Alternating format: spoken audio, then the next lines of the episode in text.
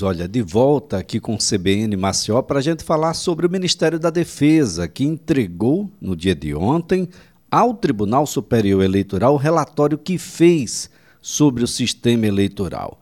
No documento, o Ministério informa que não investigou crimes eleitorais, ou seja, segundo o próprio documento, não é possível afirmar que o sistema eletrônico de votação está isento da influência do eventual código malicioso, mas não apontou absolutamente nenhum crime. Aliás, o próprio TSE emitiu nota ah, no sentido de que o Tribunal Superior Eleitoral recebeu com satisfação o relatório final do Ministério da Defesa, que, assim como todas as demais entidades fiscalizadoras, não apontou a existência de nenhuma fraude ou inconsistência nas urnas eletrônicas e no processo eleitoral de 2022. E sobre as sugestões encaminhadas para o aperfeiçoamento do sistema, o TSE afirmou que serão oportunamente analisadas. Quem passa a conversar conosco sobre esse e outros assuntos, ainda na seara eleitoral, é um dos mais respeitáveis advogados eleitorais do país, doutor Gustavo Ferreira. Doutor Gustavo, um bom dia. Bom dia, Elias. Bom dia, os ouvintes da CBN. Bom, é claro que se houvesse fraude, esse, do, esse documento já tinha vazado. É, exato, Elias. É, veja só, o documento confirmou. É, bom, é, talvez as pessoas precisassem ver isso, mas confirmou uma coisa que a gente há muito tempo sempre falou e quem é especialista da área eleitoral sempre, inclusive com base em outras é, auditorias já realizadas na urna, desde que ela foi implantada, sempre teve, é que a urna é segura. Que o sistema precisa, como todo sistema de informática, ter melhora. E a única possibilidade de fraude seria uma fraude, estou falando aqui no campo hipotético, tá? É, dentro do sistema. Só que para ter uma fraude dentro do sistema, você teria que ter todos os servidores da Justiça Eleitoral pactuando, todas as pessoas que fazem verificação desse sistema, não só o Ministério Público, partidos políticos, mas universidades é, públicas e privadas, próprio, a própria Forças Armadas, é, que através de seus sistemas de informática sempre acompanharam o desenvolvimento da urna, é, verem uma situação absurda e ficarem em silêncio. Então seria, vamos dizer assim, a fraude do século. Né? Seria uma que passaria 100% desapercebido e há muitos anos de todo mundo. Né? A fraude é, do é um, século, essa foi boa. Foi, não, é, tem que ser. Entendeu? A, a expressão, é, é, teria que ser isso. Ser uma coisa de que coisa de filme de Hollywood, né? que ninguém conseguisse identificar em canto nenhum. Né? Fora isso, o, o relatório eles confirmou o que a gente sabe, o sistema é confiável, o sistema é seguro, é, não se encontrou inconsistências, aquelas pseudo-situações de votar em um e aparecer outro e ter nada disso, e ao contrário, né? Confirmou que os boletins de urnas do país todo bateram com o resultado final da eleição.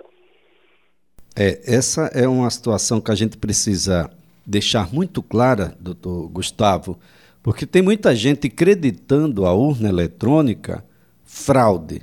Mas é incrível como a fraude ela tem, no caso das pessoas que acreditam, um destino muito certo. A mesma urna que serviu para eleger cinco a, a, posições diferentes no cenário eleitoral, deputado estadual, deputado federal, governador, senador e presidente da República só foi fraudada para presidente da República. Além de ser uma fraude do século, crime do século, é de uma pontualidade ah, impossível praticamente no cenário real de se alcançar, professor. Não, com toda certeza. E, e, e você bateu no ponto, eu sempre essas discussões sobre, claro, elas tomaram uma proporção até assustadora na, na, na corrente eleição, é, de questionamentos sem fundamento. Mas esses questionamentos, essas teorias conspiratórias, e, e, e com todo respeito, né, que eu penso contrário, mas é, são teorias conspiratórias. Né?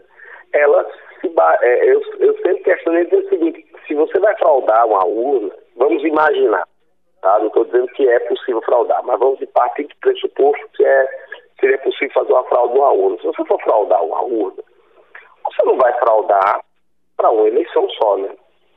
Você não vai fraudar pela metade, você vai fraudar 100%.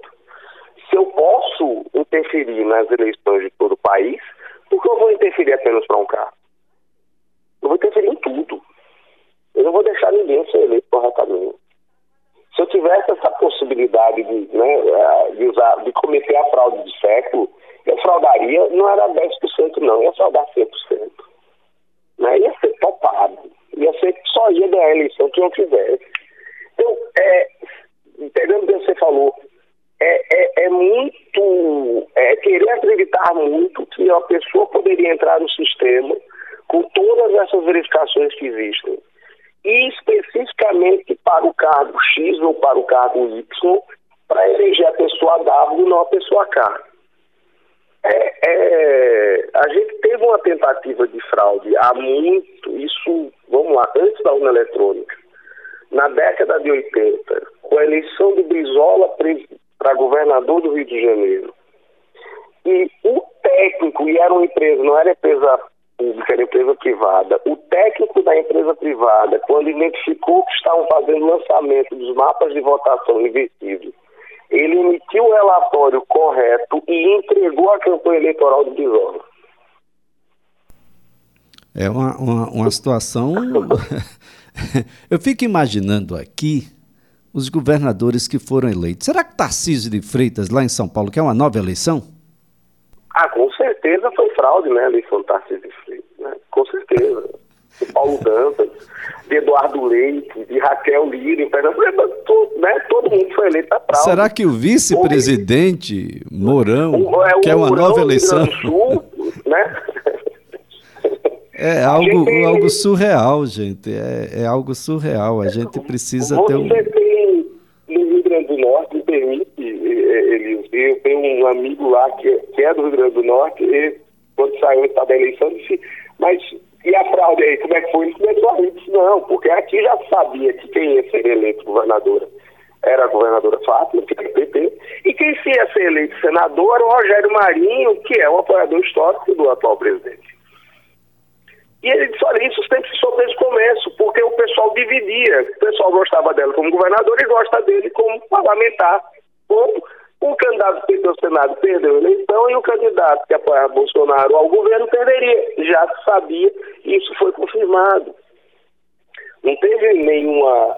Aí, se eu for fazer a fraude em favor do lado, por que eu vou deixar, por exemplo, se eleger um senador que eu não quero? Ou se eleger uma governadora que eu não quero? Vamos, vamos colocar outro lado também eu vou colocar só quem eu quero. Bom, é, é, só falta agora os militares, os generais serem taxados de esquerdistas, comunistas ou coisa que o queiram. É, mas eu, ele, me perdoe, é, é, eu acho que é um risco real, né? Porque na hora que os militares têm se posicionado, e têm se posicionado de forma muito sensata em dizer que vamos respeitar a Constituição, vamos respeitar as quatro linhas das regras constitucionais. Né, é, corre um sério risco de serem taxados subversivos, né? contrário da democracia. É. A situação e grave. Evidente, é, e tem, assim, a gente está numa situação tão, tão, tão inocente que quem respeita o resultado da eleição é democrático. Verdade, a gente precisa... Pede, e quem pede a implementação da ditadura é a favor da democracia. É, é, as coisas estão bem, bem complexas, bem complicadas, mas há, há muito fake news ainda. Tem tanto fake news que quem produz já começa a ser contaminado por outros fake news e começa a acreditar que a mentira do outro é a verdade. E a mentira é. dele, o outro acredita que é a verdade e a gente, de fato, verdade é, um, é uma coisa muito complexa. Não é? Uma, alcançar a verdade é um estágio a quase é, impossível na sua totalidade. Verdade tem várias, não é, professor? Mas Denise, a discussão sobre verdade, aí, perdão os ouvintes da CBN, ele entrou numa esfera até filosófica. A discussão sobre o que é verdade, ela sempre existiu na filosofia. Né? Inclusive com, a, com aquelas observações muito interessantes, existem pelo menos três verdades, né? A sua, a minha e o que realmente aconteceu.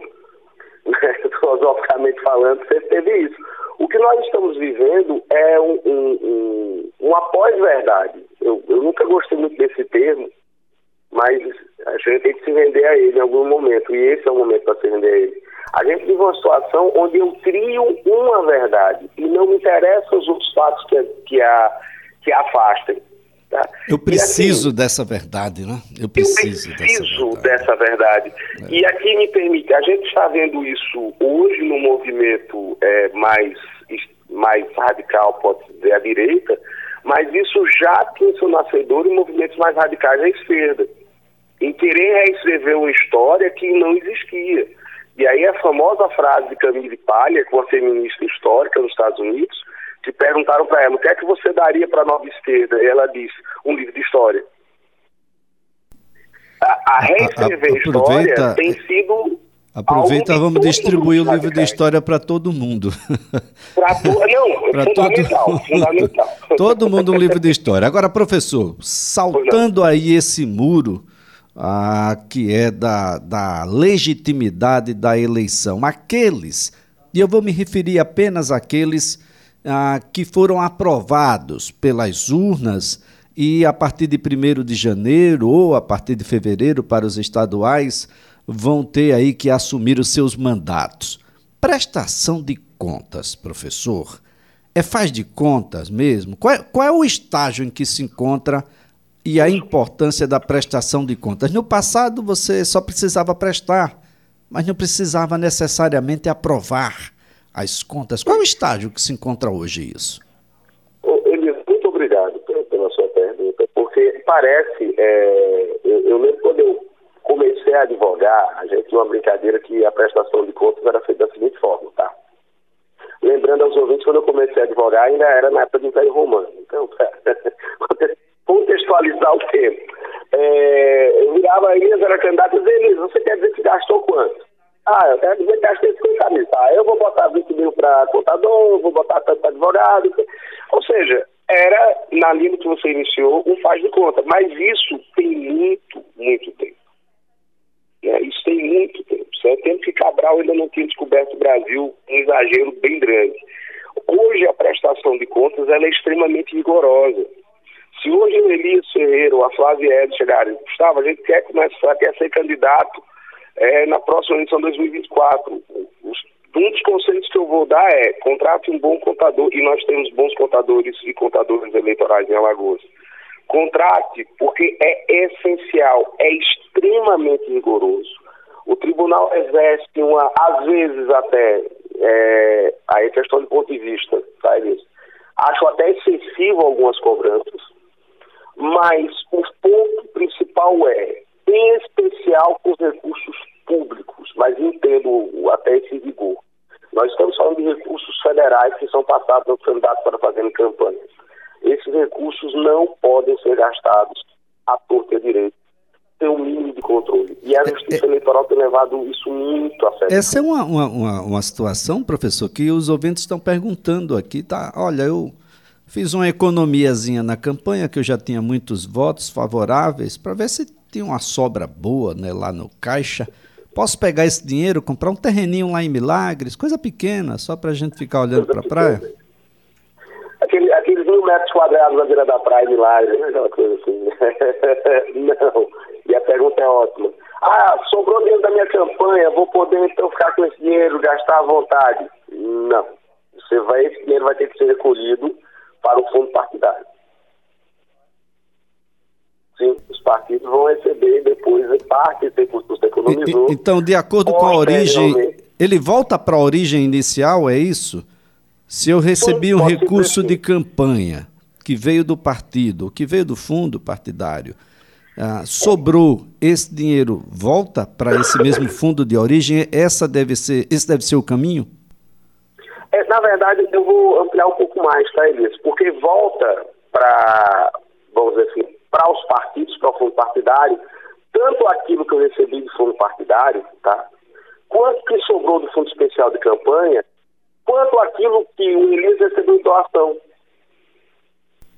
Ou de recursos próprios. A Flávia depositou na conta dela 5 mil reais de recursos próprios.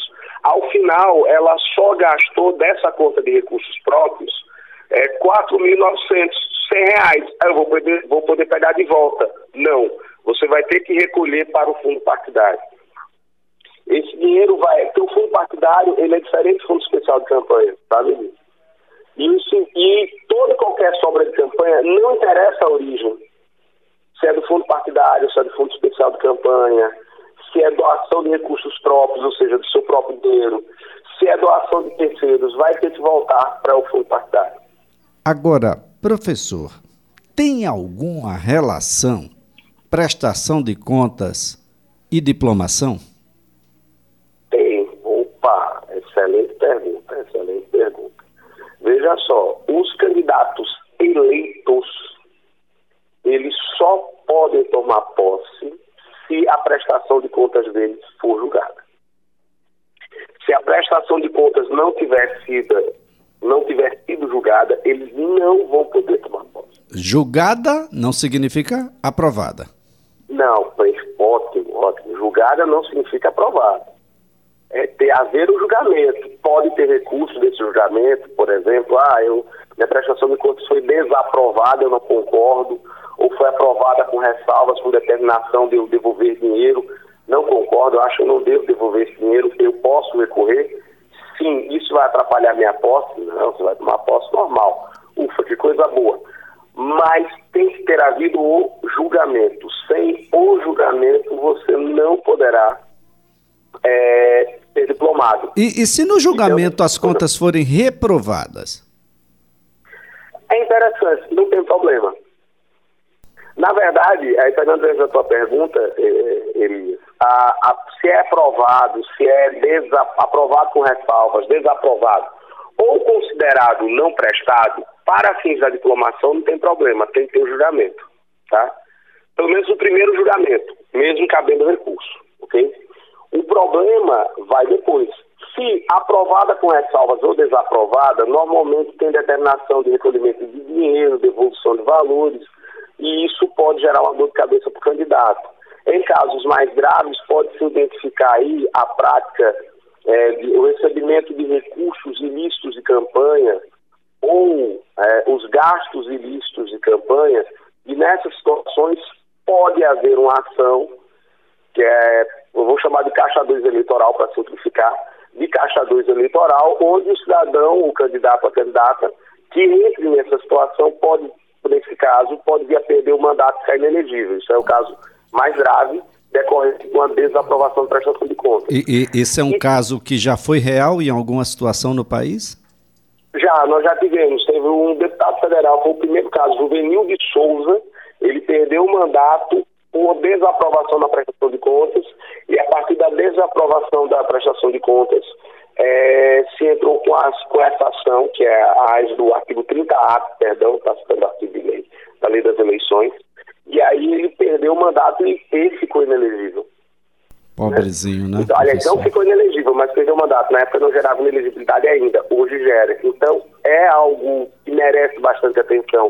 E, com a, e outro ponto, Elias, é, se for considerado não prestada a prestação de contas, aí é bem mais grave, porque não é que você cometeu irregularidade, é que você não cumpriu com o dever de apresentar a prestação de contas. E nesse caso, você fica sem a eleitoral pelo mandato que você está disputando. O, o prazo já concluiu, professor? A apresentação da prestação de contas, sim, era 1 de novembro. Pronto. Mas, veja só, a Justiça Eleitoral é outra camarada, tá? Quem não apresentou até 1 de novembro pode apresentar, deve apresentar, pode não, deve apresentar, deve correr para ficar em dia. E mesmo assim a Justiça Eleitoral vai verificar quem apresentou e quem não. Elisa Ferreira apresentou, Flávia, Flávia apresentou, o professor Gustavo Ferreira não apresentou. Eu vou ser intimado e vou ter três dias para apresentar. Se eu não observar essa intimação, esse prazo de três dias, aí sim é que é considerada não prestada. Bom, melhor apresentar então. Será aprovado ou não? Bom, isso aí é uma outra discussão. Professor Gustavo Ferreira, sempre um prazer tê-lo por aqui. Um ótimo dia. Prazer, meu amigo. Bom dia a você, bom dia a todos os ouvintes da CBN. Olha, Gustavo Ferreira é advogado eleitoral, professor universitário, um dos mais respeitáveis advogados da seara eleitoral no Brasil.